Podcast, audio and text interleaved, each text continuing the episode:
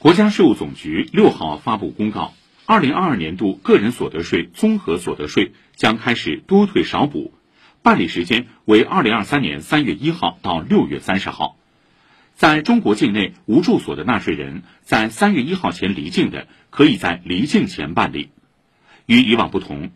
这次在可享受的税前扣除中，增加了三岁以下婴幼儿账户专项附加扣除。个人养老金等可以在汇算中予以扣除的规定，